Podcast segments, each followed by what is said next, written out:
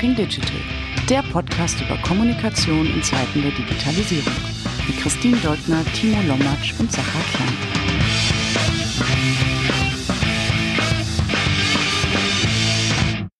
Hallo und willkommen bei Talking Digital. Mein Name ist Christine Dolgner und wir sprechen heute mit unserem Gast Franziska von Hardenberg.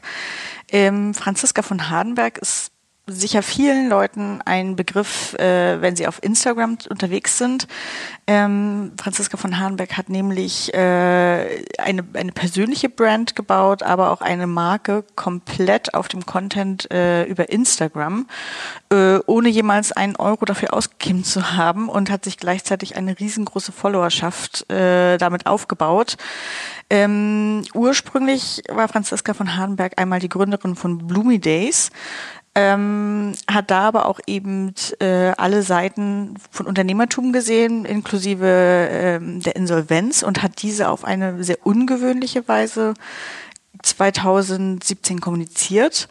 Er hat einen offenen Brief als äh, CEO veröffentlicht, nicht in den Medien, sondern über ihre eigene Plattform und hat dann aus, aus dem Scheitern heraus begonnen, ihr Leben als Ex-Gründerin und Neu-Selbstständige äh, auf Instagram zu begleiten. Und wir haben mit äh, Franziska von Hahnberg gesessen und haben uns unterhalten, wie sie, wie sie beraten wurde in dieser Zeit, ähm, warum sie angefangen hat, Instagram als Kanal auszuwählen, welche Macht sie mittlerweile über soziale Medien, eben vor allem Instagram hat und äh, wie sie auch sehr ausgewählt nur noch Themen medial besetzt, die ihr ganz, ganz, ganz nah am Herzen sind, wie Female Empowerment. Und die spannenden Geschichten hören wir jetzt äh, in der neuen Folge Talking Digital. Franziska von Hartenberg, als was würdest du sich vorstellen? Wer bist du? Ich bin Unternehmerin ähm, aus ganzem Herzen, immer davon angetrieben, die Welt ein bisschen schöner zu machen, Ästhetik ähm, voranzutreiben und ähm, Innovationen zu schaffen, ähm, die das Leben der Menschen äh, noch ein bisschen hübscher macht. Jetzt sind wir tatsächlich nicht unbedingt der Podcast, in dem es um Unternehmertum geht oder um Wirtschaft, sondern wir sprechen überwiegend über Kommunikation und das ist nun auch durchaus ein Thema, das dir ähm, zumindest anscheinend und offensichtlich leicht fällt. Kannst du vielleicht so ein kleines bisschen erzählen, wie du in die Situation gekommen bist, in der du heute bist. Also, dass du eine selbstständige Unternehmerin bist, die, glaube ich, auch mit dem, was sie tut, ähm, heute komplett auf eigenem Bein steht, ohne irgendwie Risikokapital von außen. Genau, also Kommunikation ist, glaube ich, schon immer mein Steckenpferd äh, gewesen. Ich habe äh, Marketing, Kommunikationswissenschaften auch studiert, auch nicht ohne Grund ähm, in Berlin habe dann noch einen Master gemacht in Amerika und in Ungarn und habe mich schon immer sehr für das Thema Kommunikation interessiert. Ähm, es hat mich schon immer umgetrieben. Ich liebe Marken, ähm, Kommunikation von Marken und ähm, diese eben auch wirklich immer noch ein Stück nahbarer, liebevoller und schöner zu machen, als man es vielleicht gewohnt ist.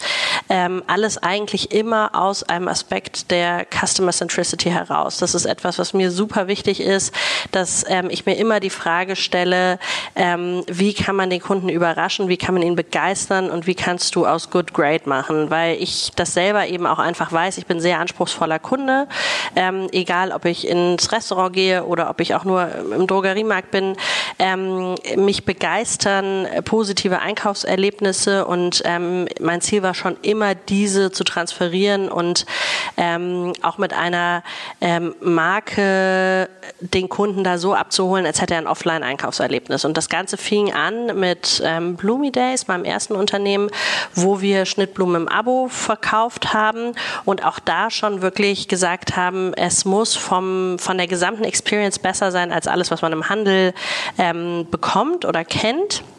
Und auch da haben wir zum Beispiel schon extrem viel Wert auf Packaging gelegt. Ich weiß, dass ich damals ähm, das erste Geld, was ich hier selber auch investiert habe, in die Produktion der Kartonagen investiert habe, weil ich gesagt habe, von vornherein muss das wirklich so sein, dass man sich schon freut, wenn der Paketbote klingelt, man sieht, was ist drin, ähm, draußen die Beschreibung drauf ist, bis hin dazu, dass dann die Blumen eben auch von Hand geputzt und angeschnitten waren, äh, mit so einem Freshbag, äh, mit Wasser versorgt, in Seidenpapier verpackt und es eben einfach so eine sehr schöne Experience sein sollte.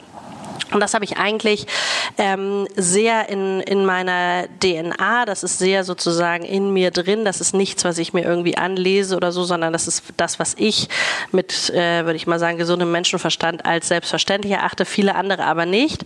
Und deswegen ähm, ist es wahrscheinlich bemerkenswert und deswegen reden wir heute drüber.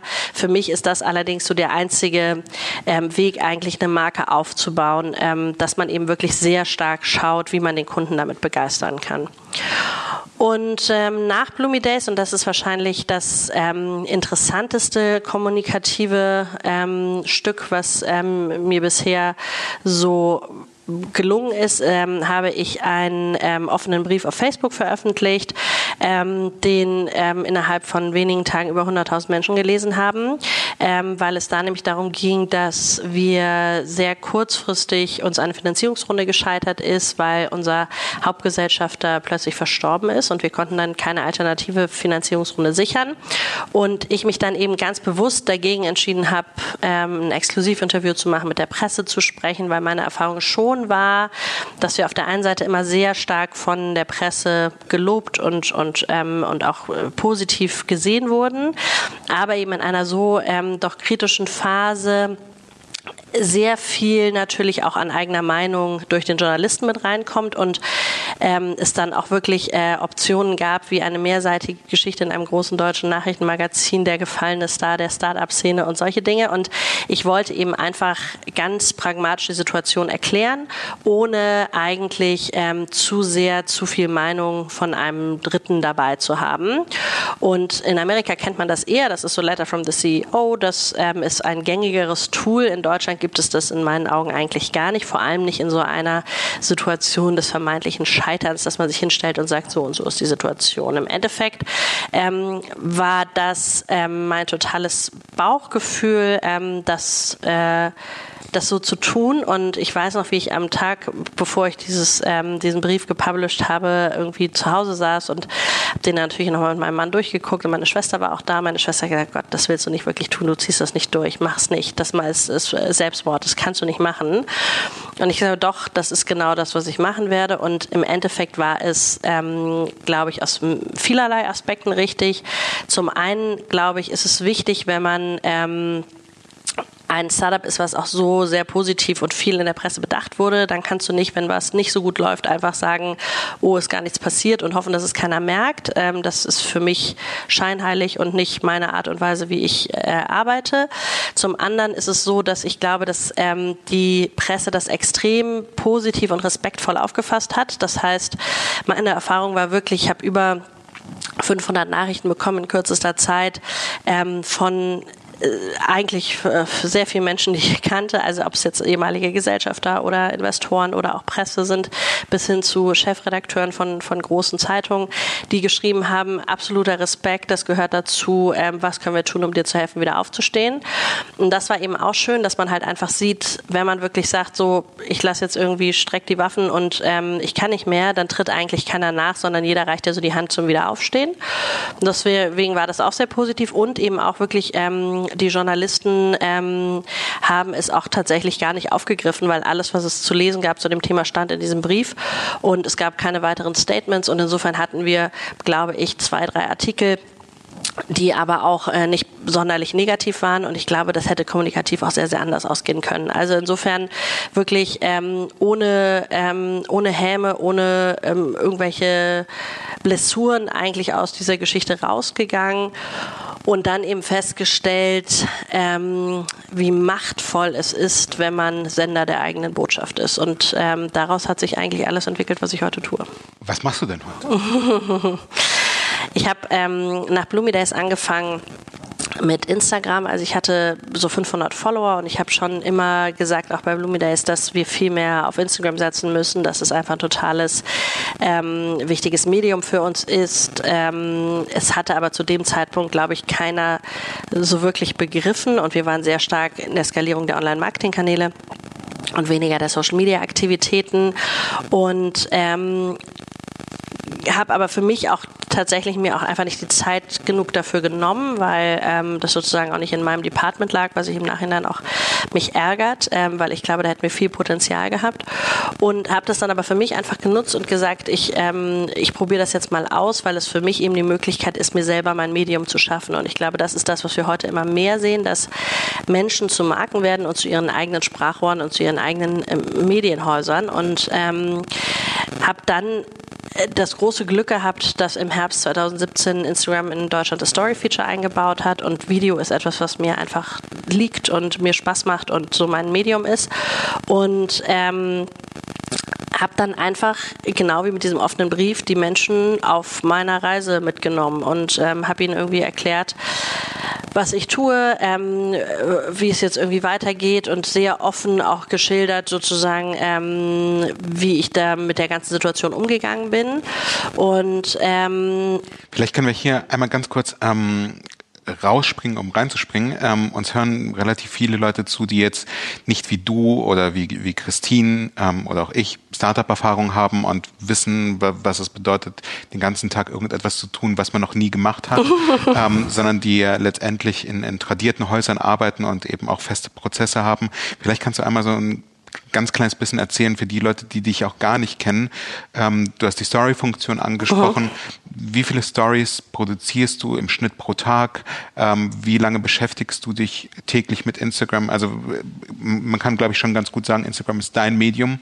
Ähm, es gab jetzt gerade die Dolly Parton Challenge. Du hast ja, glaube ich, äh, zum Besten gegeben, dass, dass, dass du in all den anderen äh, Netzwerken gar nicht stattfindest, sondern ausschließlich ähm, auf Instagram. Ähm, vielleicht erklärst du das den Leuten da draußen, äh, wie viel und wie viel du machst und wie viel du dafür tatsächlich auch investierst. Ja, also es hat eigentlich angefangen äh, sehr nativ, ohne wirklich eine Strategie dahinter, weil ich im Grunde genommen eigentlich einfach versucht habe, äh, mir eine Audience aufzubauen, die meine Geschichte interessiert, am Ball zu bleiben. Und ich habe ja auch sehr schnell eigentlich direkt nach Bloomy Days wieder angefangen zu arbeiten. Ich habe frei gearbeitet, habe verschiedene Projekte gemacht, habe Beratung gemacht und ähm, muss sagen, dass dann sozusagen eigentlich ähm, ich schon relativ früh gemerkt habe, dass die Menschen sich für meinen, ich sage es mal in Anführungsstrichen, Lifestyle interessieren. Das heißt, sie haben ähm, gefragt immer, woher ist dies, woher ist das, woher ist die Klamotte, woher ist der Stuhl, woher ist das, äh, weiß ich nicht, was fährst du für ein Auto, was machst du hier, was machst du da?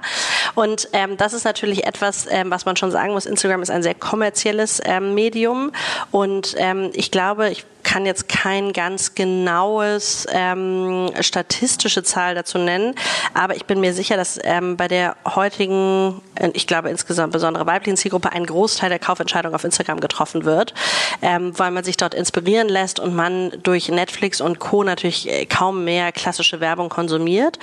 Und ähm, ich hatte ähm, noch gar keine Idee, in welche Richtung es jetzt gehen würde bei mir, sondern ich hörte sozusagen einfach nur auf meine Audience. Und ich merkte einfach, dass vermehrt ähm, mich die ähm, Follower fragten nach meinem Schmuck. Und ich habe mir zur Geburt meiner ersten Tochter und dann auch zur zweiten ähm, Ketten anfertigen lassen, wo ich den Namen habe eingravieren lassen von meinen Kindern. Und das eben aus Echtgold. Und ähm, es gibt sowas schon ganz mannigfaltig im Bereich Modeschmuck, aber es gab eben bis dato eigentlich noch nicht wirklich jemanden, der das macht im, im Echtgoldsegment. Das war extrem schwer, auch da jemanden zu finden, der das so in der Qualität und wie ich mir das vorstelle, fertigt. Und ähm, und habe dann wirklich einfach gehört, was die wollen. Und am Anfang war ich gar nicht der Überzeugung, dass das mein neues Business wird, sondern ich dachte mir, okay, das ist jetzt irgendwie eigentlich ein cooler Case, um meinen Followern mal zu zeigen, wie baust du eigentlich ein Unternehmen. Und habe dann eben gesagt, also jetzt passt mal auf, das ist eigentlich alles relativ einfach. Jetzt gründet ihr mal ein Gewerbe, dann meldet ihr das und das an, das kann man hier irgendwie alles online machen. Jetzt kommt das irgendwie vom Gewerbeamt der Schein. So, jetzt bist du Einzelunternehmer, da musst du auch nicht groß was machen. Ähm, und ich war dann tatsächlich so ein bisschen irgendwie in der ähm, äh, absurden Annahme, dass ich eigentlich einfach die Bestellung per E-Mail entgegennehme und ähm, gut ist. Und dann schrieb mich ähm, Etsy Deutschland an und meinte, wir haben gehört, dass du das machen willst, mach das doch bei uns. Und dann habe ich gesagt, so, oh, so ein Etsy-Shop, ja, ähm, wie könnten wir das denn machen? Dann haben die gesagt, pass auf, wir zahlen dir das Fotoshooting, wir machen das irgendwie alles, wir setzen dir den Shop auf, du hast nichts damit zu tun, aber du hast halt irgendwie eine Shop-Plattform, du hast ein Zahlungs-, ähm, ein Payment, äh, was dahinter liegt, was funktioniert, ähm, lass uns das doch machen. Und dann habe ich gesagt, okay, gut, das macht irgendwie Sinn und dann machen wir das jetzt. Das, das war für mich tatsächlich auch eigentlich nur noch mal ein Step weiter, um zu zeigen, so, übrigens, wenn ihr irgendwie irgendwie nicht wisst, wie ihr einen Shopify-Shop baut oder euch einen komplett eigenen Shop programmiert, dann ist Etsy auch eine gute Möglichkeit, wenn ihr was verkaufen wollt. Also es war total eigentlich more educational for my followers.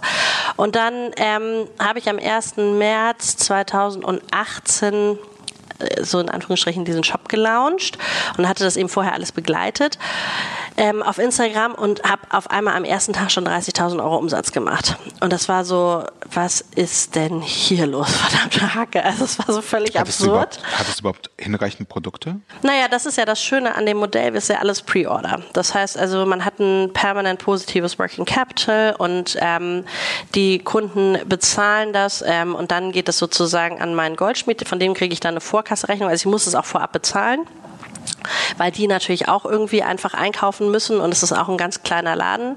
Und, ähm, und dann war es im, im Grunde genommen so genau, dass ich denen einfach, das weiß ich aber noch, das waren damals auch schon, also kann man sich vorstellen, bei 30.000 Euro, ähm, sehr, sehr viel Geld, was ich da in diesen Goldschmied überwies, den ich auch bis dato nur zweimal in meinem Leben gesehen hatte. Und ich wusste halt, okay, meine Ketten kommen von dem, die sind super, aber es war schon wirklich so, diese Überweisung war die bis dato dann auch höchste in meinem Leben, also unabhängig jetzt von Blumi Days, sondern privat. Ähm, aber dann dachte ich mir so, nee, das ist schon, schon richtig, das machst du jetzt. Und, ähm, und daraus hat sich eigentlich dann Holy Goldie, das Unternehmen, was ich jetzt mache, entwickelt. Und ähm, ich war dann eigentlich so ein bisschen der Überzeugung, okay, jetzt, also 30.000 Euro, das ist schon wirklich viel Geld. Also jetzt muss ja auch wirklich jeder so eine Kette haben, den ich irgendwie kenne und der mir folgt, weil das waren damals so 2000 Leute. Ähm, aber es hörte dann eben nicht auf. Und ähm, dann habe ich eben im Sommer einen Pop-Up-Store gehabt in der Galerie Lafayette in Berlin und dann ging das immer so weiter. Und Instagram ist sozusagen mittlerweile ähm, relativ stark gewachsen, aber extrem organisch. Das heißt also immer, wenn mich Leute auch fragen, was muss man tun, um auf Instagram erfolgreich zu sein, ähm, dann habe ich da wenig Tipps, weil ich glaube, alles das, was man allgemeingültig als Tipp geben würde, tue ich nicht. Ähm, deswegen ähm, ist es immer so ein bisschen schwierig zu sagen. Ich glaube aber auch auf der anderen Seite, dass das den Erfolg ausmacht. Also das heißt, ich habe jetzt ein bisschen über 20.000 50.000 Follower, was gar nicht mal so viel ist, aber mit einer unglaublichen Durchschlagkraft. Das heißt, ähm, bei mir kommen die Leute eigentlich nur an, wenn sie von mir hören. Ja, das heißt also wirklich in einem physischen Kontext. Freundinnen treffen sich abends und sagen, oh, hast du die Story von Sissy Hardenberg gesehen? Super cool, dies, das drin ist. Und dann fangen an, fünf Leute mir zu folgen. Oder ich werde empfohlen. Oder in einem Podcast hören sie es. Oder es ist irgendwo in der Presse. Aber ähm, normalerweise wächst man aus der Plattform heraus. Das heißt, es gibt ähm, so ein paar Tools. Du hast zum Beispiel oft so ein Insta-Squad, wo du dich gegenseitig permanent empfiehlst und immer wieder aufeinander verlinkst. Ähm, das hilft sehr, ähm, die Followerzahl nach oben zu hebeln. Ähm, extrem viel, massiv Gewinnspiele und solche Dinge, die helfen, irgendwie die Followerschaft nach oben zu kriegen. Ähm, dann ähm, ist es zum Beispiel extrem wichtig zu interagieren. Ähm, große Follower-Bases bekommst du eigentlich hauptsächlich, indem du halt auf anderen großen Profilen sehr aktiv kommentierst, likest, damit du eben von anderen gesehen wirst. All das tue ich nicht, weil ich wirklich nur mich auf meinen Kanal konzentriere. Ähm, dadurch ist aber wirklich eben zum einen ähm, der Loss relativ gering. Das heißt also, ich habe ähm, wenig Fake-Follower oder wenig Follower, die auch wieder gehen, weil wenn die da, wenn die gekommen sind, sind die eigentlich auch da, um zu bleiben und eben einfach eine sehr hohe ein massiv hohes Engagement und eine massiv hohe Durchschlagkraft auch mit anderen Kooperationen, die ich mittlerweile auch mache, die deutlich über dem ist, was man eigentlich bei so einer Anzahl von Followern normalerweise kennt. Du hast eben gesagt, dass du aus der Plattform oder dass man üblicherweise aus der Plattform auch rauswächst. Jetzt frage ich mich, ähm, bist du immer noch an dem Punkt, wo du sagst, du machst 100% Instagram, das ist euer Fokus oder schaust und experimentierst auch auf anderen Plattformen, TikTok, LinkedIn? Nee.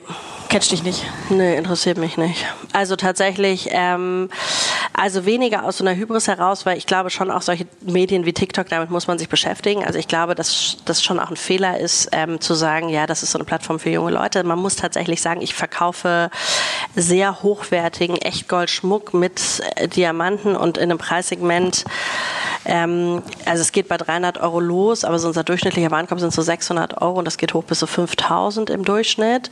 Das heißt also für mich ist TikTok tatsächlich von der Zielgruppe her einfach nicht so relevant, mir da jetzt eine Reichweite aufzubauen.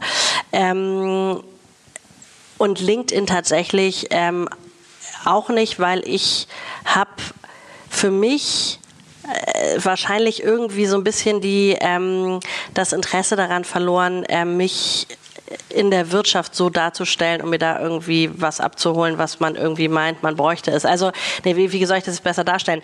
Also, was ich damit sagen will, ist, ähm, LinkedIn ist für mich nicht relevant, weil es ist für mich schon ein Kanal, bei dem es sehr viel darum geht, sich eigentlich selber darzustellen, sich in der Wirtschaft darzustellen, sich ähm, vielleicht auch interessant zu machen für, ähm, sei es Aufsichtsratsposten oder auch ähm, oder mediale Themen ähm, und da im Gespräch zu bleiben. Und für mich ist sozusagen alles, was ich in dem Bereich erreichen wollte, mit Blumi Days erreicht, bis auf den erfolgreichen Verkauf. Aber am Ende hatten wir die Bundeskanzlerin zu Gast, das war immer mein Ziel und das war wirklich das Highlight von fünf Jahren.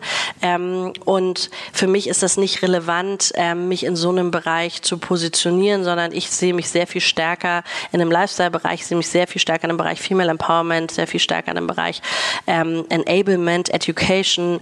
Ähm, wie kann ich gründen? Wie können wir mehr Frauen in die Gründung bekommen? Wie können wir aber auch daran arbeiten, dass eigentlich mehr Frauen ähm, zu einer größeren Entscheidungssicherheit kommen? Also ich, das sind Themen, die mich interessieren. Ähm, dieses ganze Thema mit ähm, sich zu profilieren über über solche Dinge, ähm, das äh, ist, ist aktuell überhaupt nicht auf meiner Agenda. Ich glaube, wir vernetzen dich am besten mit ähm, Sarah Weber, die auch schon zu Gast in diesem Podcast war, die Chefredakteurin, die Chefin von LinkedIn. Die Chefredakteurin von LinkedIn in Deutschland ist, die mit Sicherheit ein paar Argumente haben wird, warum deine Themen ganz besonders gut auf LinkedIn funktionieren werden. Ähm, wovon ich tatsächlich überzeugt bin. Ähm, Du, du bist eine Frage umgangen und da merkt man, äh, dass du tatsächlich ähm, wahrscheinlich keine PR-Hilfe mehr von außen benötigst, weil du äh, mit allen Wassern der Kommunikation gewaschen bist und ein Naturtalent bist, äh, weil die Frage, wie viel du investierst und wie hoch der Outcome ist, äh, von dir jetzt nicht quantifiziert wurde. Deswegen, ähm, du bist ja schon eine Content-Maschine und äh, wenn man abends äh, durch durch deinen ähm, Story-Stream geht, dann braucht man dafür schon ein paar Minuten, weil du sehr, sehr viel Content fabrizierst. Äh, darum nochmal die Frage, wie viel, wie machst du das alles und wann schaffst du das? Also ich glaube, jeder muss so ein bisschen seinen eigenen Weg finden, ähm, der für ihn passt. Und für mich ist es einfach das Live-Posten. Das heißt, also für mich wäre es ein Graus, wie es auch viele große Influencer machen, ähm, wirklich sich dann irgendwie abends nochmal zwei Stunden hinzusetzen, den ganzen Content aufzubereiten, das alles schön zu machen, das im schlimmsten Fall noch irgendwie durch irgendwelche ähm, Filter, nicht Filter, aber es gibt ja so, so Apps wie Over oder so, wo man dann die Stories nochmal so richtig schön machen kann. Also das funktioniert für mich nicht, sondern bei mir ist es wirklich ähm, Daily Real Life mit allen Aufs und Ups und ich versuche relativ viel eben zu teilen aus meinem Alltag als Unternehmerin und auch als Mutter. Viel geht es auch um die Themen Vereinbarkeit, viel geht es auch um die Themen, ähm, die mich sozusagen irgendwie bewegen, umtreiben, begeistern. Und ich glaube, ähm, wenn du es zeitlich ähm, äh, ja, eingrenzen möchtest, dann geht es wirklich morgens ähm, eigentlich los als erstes, dass ich ähm, mein Daily Pick hochlade, damit sozusagen die Follower sehen können. Das mache ich jetzt erst seit diesem Jahr, aber das ist, glaube ich, etwas, was ähm, ganz gut funktioniert, weil man einfach dadurch sehen kann, wenn der neue Tag anfängt. Ähm, und dann meistens schon aus dem Bett raus irgendwie die ersten Sachen poste, die ähm, mir irgendwie in der Nacht eingefallen sind.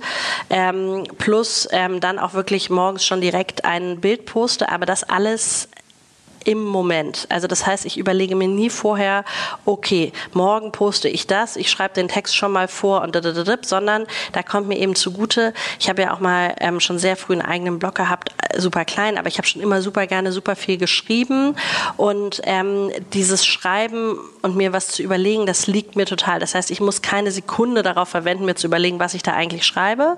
Und, und ich glaube, das ist der zweite große Vorteil, ähm, ich habe keine, also ich hadere nicht mit dem, was ich da tue. Oder ich habe keine Angst vor der Menge an Menschen, die ich da mittlerweile erreiche. Also mit meinen Stories, und das ist schon ein relativ ähm, heftiger, ähm, äh, heftiger Reach, erreiche ich so ähm, 12.000 von 20.000 Followern, was schon relativ viel ist, ähm, weil die meisten eigentlich nicht solche hohen Engagementraten haben bei den äh, bei den Stories, als ich jetzt im, im, Urlaub war, hatte ich teilweise eine Reichweite von vier Millionen, also wahnsinnig hoch ähm, in der Woche. Und ähm, insgesamt und insofern, ich habe aber irgendwie vor dieser Zahl gar keinen Respekt oder gar keine Angst, sagen wir es mal so, weil ich einfach weiß, ähm, dass ähm, ich sehr stark sozusagen auch mit dem Content, den ich poste, im Reinen bin und ich äh, selten jetzt Angst davor habe, wie die Followerschaft reagiert. Jetzt muss man dazu sagen, dass ich auch eine extrem loyale ähm, Community habe, die auch im Grunde genommen ähm, sehr wenig auf Hater-Kommentare oder so unterwegs ist. Ähm, wahrscheinlich aber auch durch dieses persönliche Empfehlungsnetzwerk kann ich mir vorstellen, da es einfach wirklich so ist, dass sich die Reichweite langsam aufgebaut hat. Und langsam ist relativ, weil in 22.000 ist auch viel, aber das war auch ein brutal hartes Stück Arbeit. Ähm, muss man wirklich sagen, weil heute auf Instagram zu wachsen ist auch nicht mehr so leicht und es ist, ein, ist schon echt äh, ein Stück Arbeit. Und insofern, also ich würde sagen, ähm, ich kann es nicht betiteln mit einer Nummer weil, oder mit einer Zahl, weil ähm, ich es permanent nebenbei mache und sobald mir irgendwas einfällt, dann poste ich das und ähm, wenn mir nichts einfällt, dann poste ich nichts. Aber was ich auf jeden Fall sagen kann, ist, dass ich glaube, die Menschen haben das Gefühl, dass sie 80 Prozent meines Alltags miterleben und ich würde sagen, es sind 20 Prozent. Also das ist so das Ratio und das finde ich auch gut. Und das Schöne ist auch, und das genieße ich mittlerweile auch sehr, dass ich auch weiß, wenn ich mal jetzt ähm, einen Tag nichts poste, dann fühlt man sich quasi fast wie anonym. Also es ist auch ganz schön, dass ich auch manchmal denke, ich mache auch Sachen ganz bewusst, die ich nicht zeige. Ähm, und das ist dann auch schön, wenn du einfach weißt, die Menschen denken, sie kriegen alles mit, aber eigentlich kriegen sie auch gar nicht alles mit. Und, ähm, und man kann auch total privat Dinge irgendwie machen. Aber es ist schon krass, was es für einen Impact hat. Also das ist wirklich Wahnsinn. Ja, das kann man schon sagen. Was ich ganz spannend finde, deine Follower sind so loyal. Ich weiß, du hast mal den PIN verlegt oder irgendwie deinen Handyvertrag wechselt und warst zwei Tage off. Und äh, ich glaube, es gab schon Suchmeldungen nach Sissy Hahn. Ne? Ja, das war krass. ähm, und du hast ja auch offiziell mal das Asshole-Free äh, Environment ausgerufen. Also ich glaube, es gelingt nicht jedem Instagrammer, ob jetzt irgendwie äh, Personal Brand Building oder Company Brand Building, äh, um alle sensiblen Themen rumzuschiffen. Und du toucht die auch aus meiner Sicht und regelmäßig, äh, schafft es aber sich so zu positionieren, dass die Leute hinterher trotzdem nicht hochgehen. Und das ist, glaube ich, schon eine Kunst, äh, die viele auch mit professionellem Wissen äh, sehr viel schlechter meistern. Ähm, deswegen frage ich mich, du sagst, du machst alles aus dem Bauch heraus. Machst du ab und zu Sparring mit Leuten oder hast du äh, Accounts, denen du folgst und sagst du das? Ja, ich schaue mir schon viel ja. an. Also das mache ich schon extrem viel. Also ich konsumiere sehr gerne und sehr viel Instagram, aber tatsächlich aus einem ähm, Learning-Effekt heraus. Das heißt, ich gucke mir schon wirklich große Profile an, ähm, schau, was ich finde, was bei denen gut funktioniert, was nicht gut funktioniert, was mich nervt. Ich finde zum Beispiel eine Sache bei Instagram ist massiv entscheidend und ich glaube total unterschätzt und das ist das Thema so Persistence. Also wirklich ähm, Dinge, die man ankündigt, muss man auch halten und das machen halt ganz viele nicht. Also gerade private Accounts oder also sagen wir mal Personenmarken die halt oft Dinge ankündigen und sagen, okay, ich zeige euch dann später das und das und es passiert nichts. Und ähm, das ist eben etwas, was ich für eine der größten Gefahren halte, weil die Menschen, und ich meine, so krass, dass du das gerade sagst, das war vor zwei Jahren, ähm, und du weißt es immer noch. Und das ist tatsächlich mit fast allem, was ich tue, der Fall. Das heißt, ich das weiß. Ich auch gerade bei deinem Pop-up-Shop äh, dachte, wie, der ist zwei Jahre ja. her? Also es ist irre und ich war letzte Woche mit meinem Freund äh, Finn Hensel, den du ja auch kennst, ähm, zu Abendessen und dann sagte er irgendwie auch, ähm, bezog er auch irgendwie was äh, auf, äh, auf mein Instagram, weil der das sich auch immer anschaut, wo ich mir denke, so Finn, wann hast du denn Zeit, dir das auch noch anzugucken? Ähm, und das ist wirklich irre, weil ähm, es schon, eine, schon da so eine gute Durchschlagkraft hat und man aber auch eben wirklich sehen muss, man ist wie eine beste Freundin und da hat man auch eine krasse Verantwortung und deswegen überlege ich da schon sehr genau, ähm, was das sind für Inhalte, die ich irgendwie teile oder nicht. Und ich glaube, was die Leute mögen, ist, dass es sehr real ist, ja, dass die halt auch sehen, irgendwie klar, ähm, unter der Woche und wenn ich abends noch äh, zu irgendeinem Dinner eingeladen bin oder so, dann ziehe ich mir ein Kleid an und mache mich schick und gehe raus und am Wochenende hänge ich auch den ganzen Tag in Joggern auf dem Sofa ab, so. Also, ich glaube, dass man, dass es ein sehr hohes Identifikationspotenzial gibt, ohne dass ich versuche, das zu spielen, weil ich bin einfach, wie ich bin und ich habe davor, glaube ich, viel mehr immer eher versucht, eine Rolle zu spielen und war dann immer irgendwie hübsch in der Presse und hübsch hier und hübsch da und ich habe das Gefühl, mit Instagram, ich habe von vornherein gesagt, so, ich zeige einfach, wie ich bin und entweder Leute mögen das oder nicht. Zum Glück mögen sie es. Ähm, aber ich glaube, das kann man gar nicht wirklich antrainieren und das kann man auch wirklich gar nicht äh, so richtig adaptieren, weil ähm, ich einfach wirklich das, das Glück habe, dass die Leute das total so akzeptieren. Und ich habe es natürlich auch mal jetzt am Wochenende wieder habe ich was gekocht und mache so einen kurzen Kameraschwenk über so eine Packung mit Hackfleisch. Kommen sofort drei Nachrichten. Probier doch mal das Hackfleisch vom Metzger. Das schmeckt wirklich auch sehr gut. Ähm, hätte ich nicht gedacht, dass du so teure Klamotten für deine Kinder kaufst und Hackfleisch im Supermarkt und so. Und äh, das, aber das ist so das Maximum-Level und damit kann man auch gut leben und ich glaube, das ist auch normal und das finde ich auch okay, weil du merkst, die Leute beschäftigen sich damit ähm, und setzen sich damit auseinander. Ähm, und es ist aber immer, finde ich, irgendwie freundlich und respektvoll. Dann sagst du, du, ist total richtig, ich habe irgendwie einfach keinen Metzger bei mir in der Gegend und ich kaufe Biohackfleisch und das finde ich okay. Und dass das leider nicht anders verpackt wird, da kann ich jetzt irgendwie auch nichts dran ändern. Aber ähm, es ist so ein bisschen irgendwie, ich finde das auch ganz gut. Und vor allem und das ist für mich das Entscheidendste. Also ich mache das ja alles selbst. Ich beantworte jede Nachricht eigentlich selber. Also ich versuche jede zu beantworten.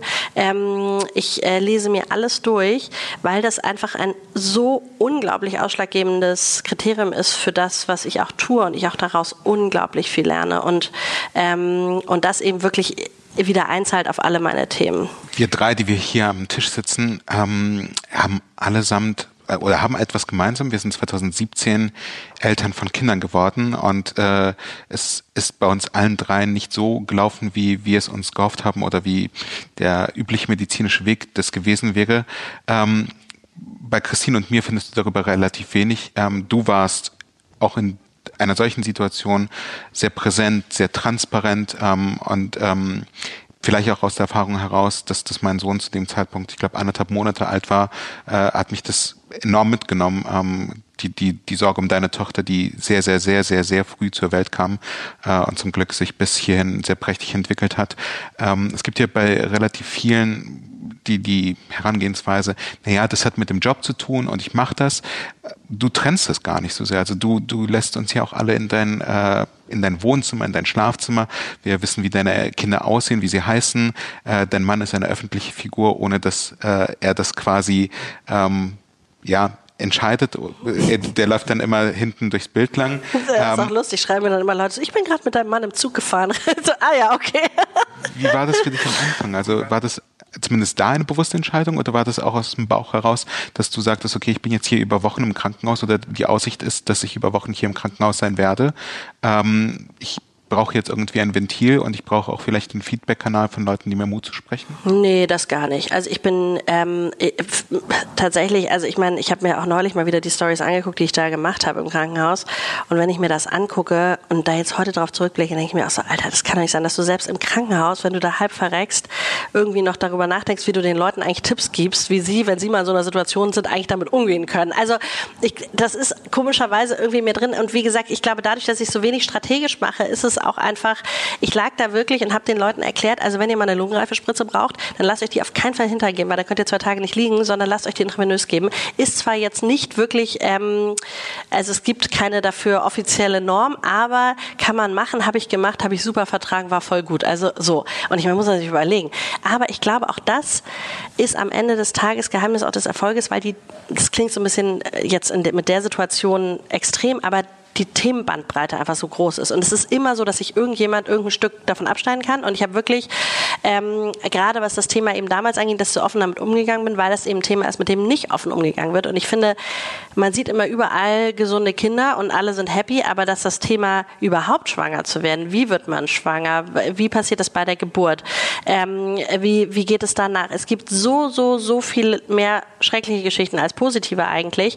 Ähm, und ich glaube, dass das ganz viel Mut gemacht hat. Und das war wirklich schön, weil ich habe wirklich jetzt, äh, letztes Jahr war ich zu einem Vortrag in München und äh, lauft da gerade irgendwie über die Maximilianstraße, kommt mir eine aus dem Café gegenüber angesprungen und hat gesagt, sorry, ich muss dir das kurz sagen, das hat mir so viel Mut gegeben damals. Ich war irgendwie in der gleichen Woche, ich lag auch mit Wehen im Krankenhaus und es war so toll zu sehen, ähm, irgendwie, wie ihr das gemeistert habt und es hat mir so viel Mut gegeben und dann haben wir es auch noch irgendwie super lang gerettet. Und das freut mich halt total, wenn ich wirklich, das ist immer das, was mich am meisten antreibt, dass die Leute was mitnehmen können, dass sie was lernen können, dass sie ähm, irgendwie vielleicht auf was kommen, auf das sie selber nicht gekommen wären. Und deswegen habe ich in dem Moment da gar nicht drüber nachgedacht. Und man muss auch mal sagen, zu dem Zeitpunkt hatte ich 600 Follower oder so. Also das war wirklich halt auch noch eine sehr kleine Masse. In der heutigen Zeit muss ich sagen, würde ich damit schon anders umgehen. Also jetzt Klopf auf Holz, aber angenommen, es würde jetzt irgendwas passieren oder ich müsste mit einem meiner Töchter ins Krankenhaus oder so, dann weiß ich jetzt nicht, ob ich das jetzt heute immer noch so teilen würde. Damals war es halt wirklich eher, das waren eigentlich alles Freunde, die mir gefolgt haben. Also ich kannte die ja auch alle und das ist ja so ein bisschen wie früher bei Facebook gewesen. Am Anfang bei Instagram, da hast du halt nur deine Leute so. Also deswegen, ähm, das hat sich natürlich mittlerweile, dadurch, dass es einfach größer geworden ist, schon ein bisschen gewandelt. Ähm, nichtsdestotrotz finde ich es wichtig, dass man eben über, ähm, über alle Themen irgendwie spricht und auch über die, die positiven und die negativen Seiten. Und ähm, und damals war es wirklich tatsächlich eher angetrieben von der Intention zu sagen, was kann ich ähm, Menschen, die in einer ähnlichen Situation sind, eigentlich mitgeben, wie kann ich ihnen Mut machen, als dass ich da jetzt Zuspruch brauchte. Ähm, weil, ähm, genau, obwohl das auch, das war natürlich rührend, aber es war wirklich mehr ähm, aus der Intention, ja, einfach da ein Learning für die anderen auch mitgeben zu wollen. Ich würde gerne nochmal den Bogen spannen. Ich finde, über verschiedene Punkte hast du jetzt im Gespräch schon gesagt. Also ich finde deine Beziehung mit Redakteuren ganz interessant. Ähm, Letter from the CEO, ne? Und ich möchte die Deutungshoheit behalten. Ich muss nicht bei LinkedIn medial äh, äh, das ausbauen. Ähm, ich glaube, du hast zu einem bestimmten Zeitpunkt sogar mal gesagt, ich gebe auch einfach keine Interviews mehr. Ich möchte das nicht mehr. Ähm, ist das heute immer noch so oder fokussierst du dich einfach mit deinen Themen heute so stark auf das ganze Female Empowerment Thema, dass du sagst, alles, was da rausfällt, findet nicht statt? Also was ist so deine, nee. dein, dein letztes Update dazu? Ja, überhaupt nicht. Also es ist tatsächlich, und das habe ich auch immer relativ ähm, offen geteilt, so, dass ich ähm, im Jahr 2017 habe ich ein Interview gegeben und zwar dem Blogmagazin Open aus Hamburg, ähm, was ähm, mit Sicherheit auch so ein bisschen Startschuss von Instagram war, weil das einfach natürlich viele Leute, die das gelesen haben, dann auch zu mir gekommen sind und ähm, das so ein bisschen die, das erste größere Wachstum war. Ähm, und ich war eben ganz froh, weil ich mir gesagt habe, was ist denn für mich jetzt eigentlich entscheidend? Also ich werde auf jeden Fall irgendwas weitermachen im Bereich Lifestyle. Ähm, und wenn ich jetzt einem großen Wirtschaftsmagazin ein Interview gebe, das hat für mich eigentlich keinen Impact auf das, was ich machen will, nämlich diesen Kanal weiter ausbauen. Das macht eigentlich nur Sinn, ein Online-Magazin dazu zu nehmen. Und dann habe ich ähm, in 2018 sehr viele Anfragen gehabt von eigentlich allen großen äh, Magazinen, äh, Zeitungen und so weiter. Ähm, und habe immer gesagt, äh, sehr geehrte Herr, Frau XY, das mache ich wahnsinnig gerne aber nur, ähm, wenn sie kein Scheiterstück draus machen wollen, sondern wenn sie die Geschichte erzählen wollen, wie sie weitergeht, wenn sie erzählen wollen, was ich für ein Business aufgebaut habe, wenn sie erzählen wollen, ähm, wie es ist, wenn man ähm, wieder aufsteht, äh, dann finde ich das super, aber eben nicht, ähm, wenn wir sagen, ähm, wie ist das eigentlich, wenn man fällt, weil ich glaube, wir haben genug ähm, Angst vor Scheitern in Deutschland, wir haben eh zu wenig Female Founders und ich glaube, wenn wir jetzt irgendwie jedem, wenn ich jetzt jedem Magazin irgendwie einen Artikel gebe und jeder schreibt irgendwie der gefallene Star der Startup-Szene, dann bringt uns das in keinem Bereich weiter. Bringt Ihnen das nichts, mir bringt das nichts und der Gesellschaft bringt das auch schon mal überhaupt nichts. Und ähm, und da haben tatsächlich 100 Prozent der Redakteure abgesagt und gesagt, nee, das ist aber die Geschichte und wenn du dafür nicht zur Verfügung stehst, wir wollen nur erzählen, wie es zu Ende gegangen ist. Und daraufhin habe ich dann halt gesagt, okay, gut, aber da stehe ich nicht so für Verfügung und tatsächlich auch das wieder nicht aus einem Selbstschutz, sondern wirklich aus einem, ich glaube, ich kann gesellschaftlich damit nichts bewegen, wenn wir irgendwie darüber reden, ähm, wie Dinge zu Ende gehen, sondern wir müssen darüber reden, wie sie weitergehen und nicht umsonst. Und da haben wir leider auch wieder aktuell echt so ein paar Beispiele in Deutschland, wo große Unternehmen auch nach langen Jahren, ähm, da wandert zum Beispiel auch ähm, in die Insolvenz gehen und man von diesen Gründern nichts mehr hört und die im Erdboden versinken und man sich wirklich fragt, wo sind die denn eigentlich? Wo sind die denn alle? Das kann doch nicht wahr sein. Das sind doch gute Unternehmer und ich muss auch einfach sagen, was für unfassbar viel bessere Unternehmer man nochmal beim zweiten Unternehmen ist, das äh, ist absurd. Ich meine, in Amerika gibt es extrem viele Investoren, die nur in Second-Time-Founder investieren, weil sie sagen, du musst einmal die ganzen Learnings machen, das kostet Geld und dann beim zweiten Mal machst du es richtig. Und das stelle ich jetzt halt schon auch fest, dass es eine ganz andere Herangehensweise ist. Und ähm, Insofern war das tatsächlich irgendwie die bewusste Entscheidung. Und dann hatte ich das, das Glück, ähm, dass äh, Mitte 2018 ich auf, auf Matze Hilscher traf, der eben sagte, du, ähm, äh, war ein totaler Zufall. Wir waren zusammen auf einer Konferenz in Stuttgart und ähm, machten Insta-Stories und dann schrieben eben seine Follower alle, die Franzi musste dir einen Podcast und dann schrieben die Leute mir das und habe ich gesagt, Leute, ich kann mich da nicht selber in den Podcast einladen. Äh, da war irgendwie Tim Raue jetzt gerade und weiß nicht, was wer und Klaas und so. Also ich kann ihm jetzt ja, also das ist ja völlige Hybris. Dann schreibt ihm das halt. Und dann haben ihm das halt alle geschrieben. Und dann haben wir nochmal drüber gesprochen. Da meinte er, naja, du hast mir doch gesagt, du gibst keine Interviews. Dann habe ich gesagt, naja, Matze, also jetzt würde ich das schon machen bei dir im Podcast. Hatte aber bis dato noch nie einen Podcast gehört, noch nie. Und ich weiß noch, dass ich irgendwie, und er da so, okay, wir treffen uns dann übermorgen zur Aufnahme. Und ich so, okay, fuck. Und dann saß ich wirklich im Auto und hörte mir dann den Podcast an mit Tim Raue. Und dann hörte ich mir noch einen zweiten an. Und ich so, okay, gut, also, oh Gott, war, war mega aufgeregt. Aber Matze natürlich mit seiner unglaublichen Art dann ist mir auch sehr leicht gemacht, mir eine tolle Bühne zu geben, in der ich die Geschichte irgendwie erzählen konnte, wie sie war. Ähm, und ähm, daraus hat sich dann eben wieder ganz, ganz viel entwickelt und ähm, und dann war das eigentlich so ein bisschen das Einzige, was ich gemacht habe in 2018 und äh, dann 2019 war das Highlight eben ähm, dann Emotion, wo ich auf dem Cover war, im Podcast war, auf der Konferenz war. Und, ähm, und so hat sich das dann immer so ein bisschen weiter, aber tatsächlich viel ausgewählter, viel weniger Druck. Ich habe auch ähm, hab immer eine PR-Agentur gehabt, ähm, mache das mittlerweile auch alles selbst. Und ähm, wir sind da sehr, sehr ähm, vorsichtig einfach geworden, weil wir schon sehr genau überlegen, was ist eigentlich die Botschaft, die wir da nach draußen irgendwie schicken wollen. Und ich glaube auch so ein bisschen, ähm, das klingt äh, ein bisschen blöd, aber ähm, ich war sehr viel getriebener von medialer Aufmerksamkeit noch vor zehn Jahren oder so oder jetzt auch vor, vor acht Jahren, als ich Blumidays gegründet habe, fand halt jede Veröffentlichung mega abgefeiert. Und wenn man das einmal auch alles hatte, für mich ist es viel relevanter, jetzt sozusagen wirklich zu wissen, ich kann jeden Tag 12.000 Menschen erreichen, ähm, als ich bin einmal in einem Printmagazin. Das ist jetzt für mich einfach ähm, nichts, wo ich sage, da lohnt es sich jetzt meine Aufmerksamkeit äh, rein zu investieren, sondern ich will wirklich lieber guten Content machen und die Menschen direkt erreichen.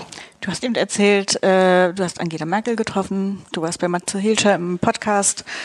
Emotionen, äh, äh, Cover und Konferenz. Und 2020 so? Oh. you don't want next, to know. The, the next big Kommunikations. Geht doch hier äh, schon mal ganz Thing. gut los, oder? Genau, jetzt bin ich erstmal bei euch. Das ist natürlich schon mal das erste Highlight in 2020. Nee, also es gibt ähm, tatsächlich drei Themen, an denen ich äh, arbeite, verstärkt und fokussiert. Das eine ist wirklich das Thema Holy Goldie, wo ich ähm, tatsächlich so ein bisschen das erste Jahr gar nicht sicher war, in was für eine Richtung ich das weiterentwickeln will. Ähm, und ich muss auch sagen, die Ketten, das ist unser Brot- und Buttergeschäft und die Leute lieben sie und das ist, und du trägst auch eine, was mich sehr freut. ähm, und nicht nur heute. nach wie vor ähm, ist es wirklich so, dass, dass das einfach ein ganz, ganz, ganz tolles Produkt ist. Aber meine Passion wirklich ich gefunden habe mit dem Thema Diamanten, Steine, Ringe. Das ist einfach das, wo meine totale Leidenschaft liegt. Und da ja im letzten Jahr im Februar ähm, in München auf der Inagenta war und da haben wir dann unseren Produzenten, unseren Goldschmied gefunden in Pforzheim, ist ein altes Familienunternehmen, ähm, die es seit 65 Jahren gibt und mit dem habe ich gemeinsam eine Kollektion entworfen und wir haben dann im Mai unseren ersten eigenen Online-Shop gelauncht und extrem viel investiert im letzten Jahr und aber auch wirklich ähm, das hat sich extrem ausgezahlt. Das heißt, wir hatten wirklich jetzt ähm, ein wahnsinniges Wachstum ähm, in 2019 und insofern ist tatsächlich ähm, wirklich mein ähm, meine Entscheidung, Holy Goldie lange, lange zu machen, ähm, hat sich gefestigt. Ähm, es hätte ja auch eine Art Side-Project sein können, aber ich muss einfach sagen, was mich so sehr glücklich macht an dem Thema ist, dass du bei den besondersten Momenten der Menschen Teil wirst. Und das merke ich eben auch, wenn, wenn also Kunden hier im Showroom vorbeikommen und sich die, äh, die Schmuckstücke angucken und mir dann auch erzählen, warum sie es kaufen oder äh, was sie damit vorhaben das ist so emotional und ich weiß noch damals, das war für mich auch so ein Moment in der Galerie Lafayette, also ich hatte wirklich Kunden teilweise von mir, die haben angefangen zu weinen, da habe ich angefangen zu weinen. Es ist so bewegend, ähm, wie sehr man eben wirklich mit so etwas auch Menschen eine Freude machen kann und sie auch wirklich ein Leben lang begleiten kann. Und gerade jetzt natürlich auch so in diesem Bereich Verlobungsringe, ähm, in dem wir jetzt sehr stark äh, werden, ist das wirklich irre, dass du weißt, du bist für immer Teil vom Leben von diesem Paar, von dieser Frau. Das ist so toll und ähm, ähm, da willst du einfach auch delivern und da willst du das bestmögliche Produkt haben und da willst du einfach immer besser werden und das treibt mich total an. Und mh, mm, ich habe schon immer geguckt, so ein bisschen, wo geht die Reise hin, auch der Marke, was ist die Vision, ähm, wie will ich das aufstellen und habe jetzt, ähm, glaube ich, einen sehr, sehr, sehr guten Ansatz gefunden, sehr guten Hebel gefunden ähm, und eine Vision, wie ich Holy Goldie 2020 und auch die nächsten Jahre sehe. Und darauf freue ich mich sehr, weil ich jetzt wirklich ähm, gerade erst seit diesem Wochenende eigentlich ein total klares Bild vor Augen habe, ähm, wie ich die Marke entwickeln will, wie ich die Produktrange entwickeln will und ähm, jetzt eigentlich schon wieder kurz davor bin zu denken, oh, du brauchst jetzt eigentlich doch Investment, weil du willst sofort loslegen, du brauchst sofort irgendwie 30 Leute und zack, boom. Und dann denke ich so, nein, das machst du jetzt alles mal genauso weiter, wie du es machst, weil tatsächlich ja alles ähm, finanziert mit ursprünglich 500 Euro Investment. Also insofern ähm, sehr organisch gewachsen.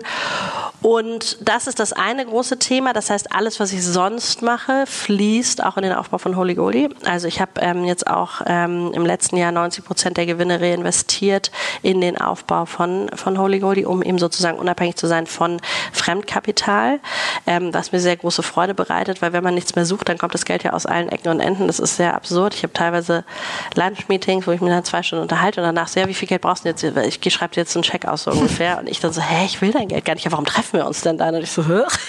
und früher rennst du irgendwie dem Geld hinterher und es kommt nicht. Also das ist dann schon auch interessant, ähm, wie sich das verändert. Und ähm, insofern wird Holy Goldie ein großes Thema und ich glaube ein ziemlicher Bang und ein ziemlich, ähm, ziemlich, ziemlich spannend dieses Jahr. Das zweite ist ein Thema, ähm, was sich mit dem Thema Female Founder beschäftigen wird. Ähm, das heißt, ähm, da planen wir ähm, eine Reihe von ähm, Veranstaltungen, die ähm, mehr Frauen in die Gründung bringen sollen und ähm, das in einem sehr neuartigen, glaube ich, sehr innovativen Konzept, ähm, was sehr komprimiert ist und was aber wirklich dir das Handwerkszeug gibt, weil ich finde, es ist ähm, sehr viel inspirativ, Konferenzen und sowas alles, aber es bringt dich nichts wirklich ins Doing.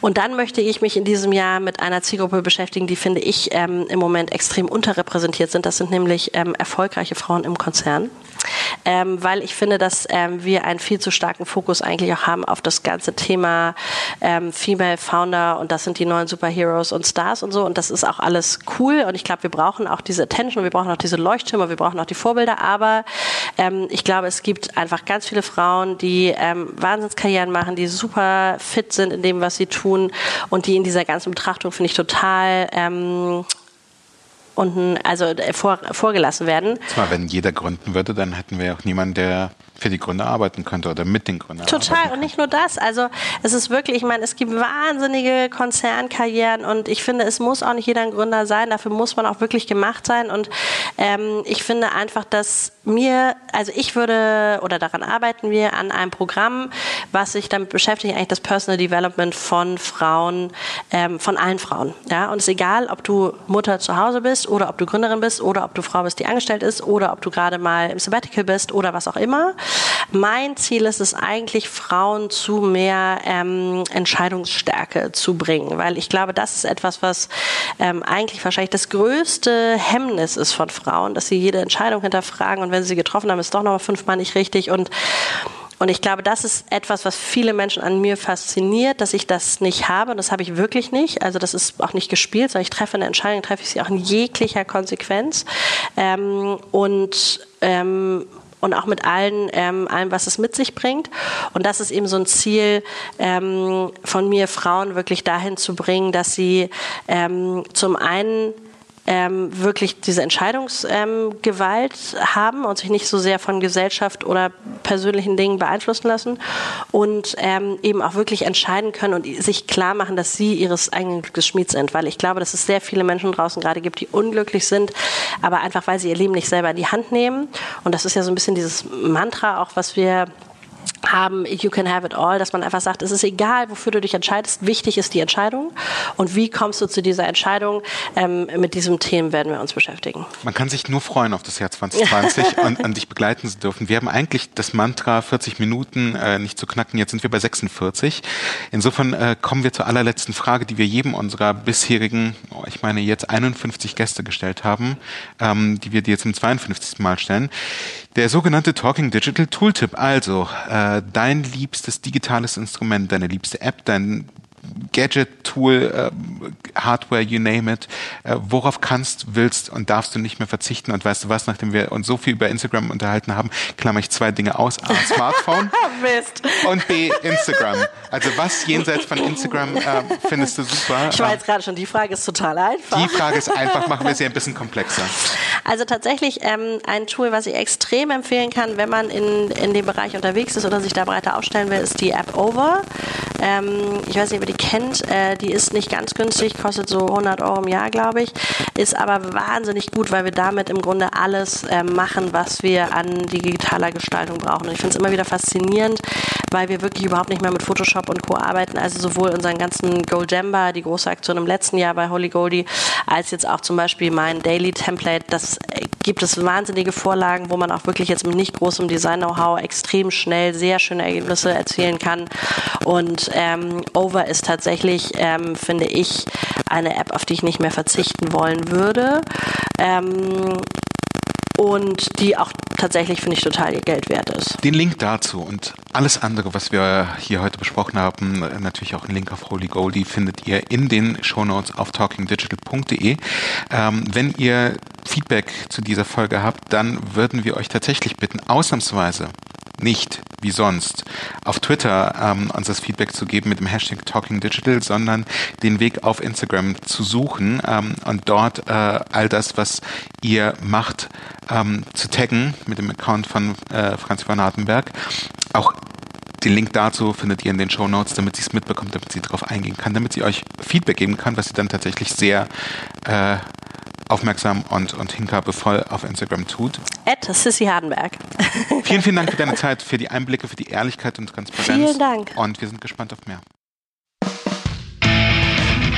Das war der Talking Digital Podcast von Christine Deutner, Sacha Klein und Timo Lommatsch. Wir freuen uns über Feedback, Anregungen, Kritik und Wünsche. Schreibt an kontakt.talkingdigital.de oder geht auf www.talkingdigital.de und kommentiert dort.